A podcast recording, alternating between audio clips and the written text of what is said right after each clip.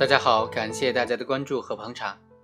最近呢，有个同事接了一个合同诈骗的案件，他作为合同诈骗的被害方，被诈骗的金额达到六百多万，而且呢，当时签订的合同啊什么都在。由于这个合同诈骗的刑事案件呢还在审理之中，被害方呢就不知道怎么样将这些钱才能够追回到手。我这个同事呢也是准备提起附带民事诉讼的。但是呢，被法官直接给驳回了，说这种并非因为受到犯罪分子的侵害所导致的物质损失的案件呢，不能够提起附带民事诉讼。当然，这是刑事诉讼法所规定的提起附带民事诉讼的条件了。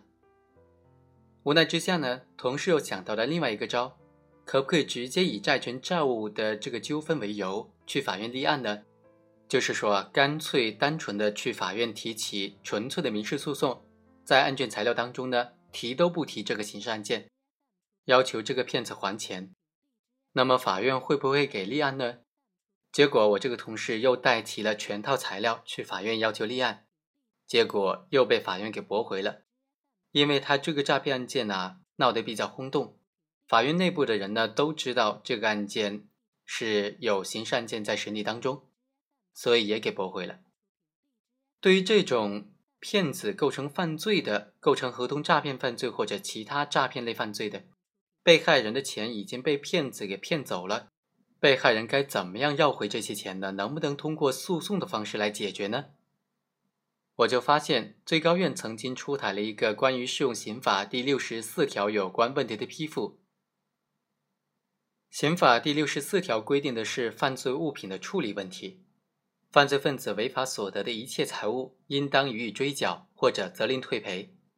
对于被害人的合法财产，应当及时的返还。违禁品和供犯罪所用的本人财物，应当予以没收。没收的财物和罚金，一律上缴国库，不得挪用或者自行处理。对于刑法这个条文该怎么适用呢？最高院曾经给河南省高院做了这样一个批复，这个批复就认为呢。根据刑法第六十四条和刑事诉讼法司法解释第一百三十八条、一百三十九条的规定，被告人非法占有、处置被害人财产的，应当依法的予以追缴或者责令退赔。所以，追缴或者责令退赔的具体内容，应当在判决书主文当中写明。